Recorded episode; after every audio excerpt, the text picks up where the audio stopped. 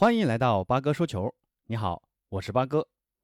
刚刚第三十二届奥运会的开幕式在日本东京举行，八哥也是守在电视机边，收看了整个开幕式的盛况。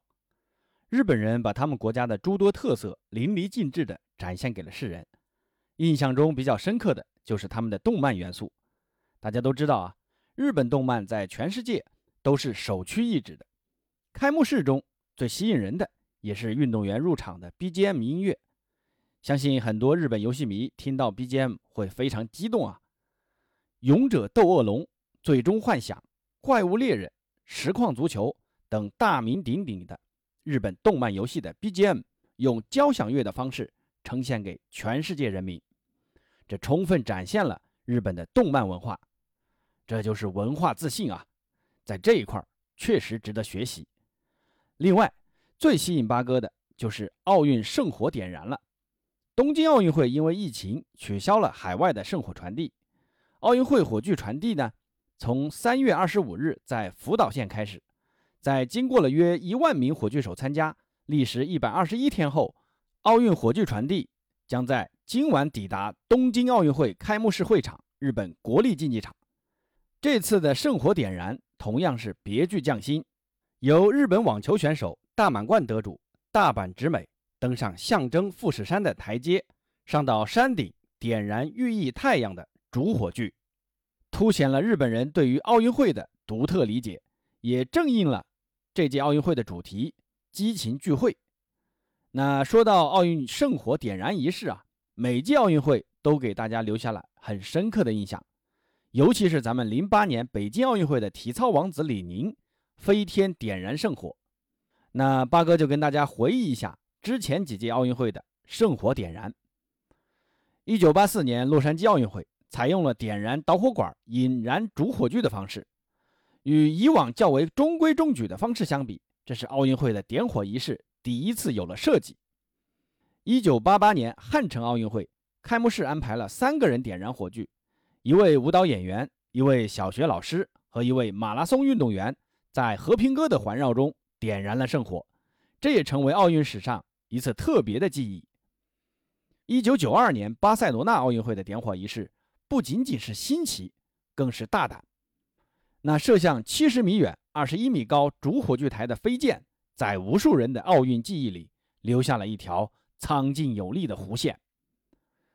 一九九六年亚特兰大奥运会的点火仪式，当患有帕金森病的昔日拳王阿里用颤抖的双手举起火炬的那一刹那。感动变成了唯一可以形容这个画面的词汇。两千年悉尼奥运会的点火仪式，把水和火巧妙融合在一起。虽然火盘升起的时候有有点不太听话，但组委会的大胆构思至今仍为人们津津乐道。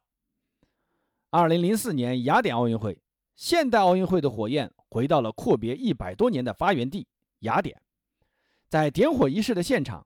巨大的主火炬台慢慢放倒，在被点燃后又慢慢立起，这种相对古朴的点火方式，也是向奥林匹克回归的一种致敬。二零零八年北京奥运会的点火仪式可谓是整场开幕式的点睛之笔，以空中飞人姿态出现的前体操世界冠军李宁，化身为奥林匹克的星星之火，从过去飞奔到现在。凡走过之处，就是奥运圣火在世界传播过的地方。随着主火炬塔在期待和祝福中被点燃，北京奥运会在世界奥运史上留下了浓墨重彩的一笔。二零一二年奥运会的点火仪式上，七位年轻的火炬手跑向舞台中央，用手中的火炬引燃同花瓣中的火焰，星火蔓延，环绕一周。象征二百零四个参赛国家和地区的铜花瓣被全部引燃，附在主火炬上的长长枝干缓慢竖起，汇聚成巨大的主火炬。奥运圣火在体育场中央熊熊燃烧，也代表着人们又一次因奥林匹克精神而团聚。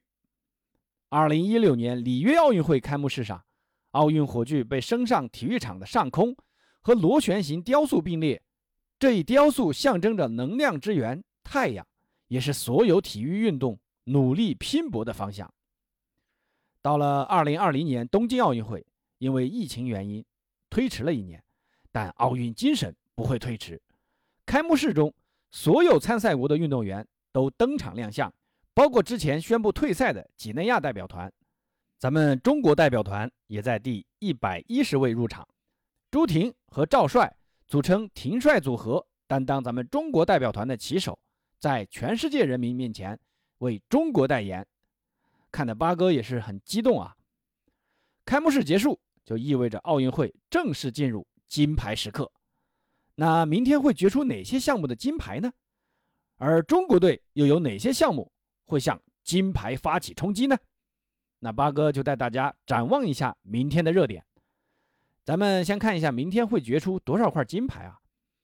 明天呢，共产生十一枚金牌，而咱们中国健儿有实力夺金的项目有五个。最先产生的一枚金牌就是女子十米气步枪决赛，这也应该会是本届东京奥运会产生的第一金。比赛从北京时间早上七点半开打，预赛后继续决赛。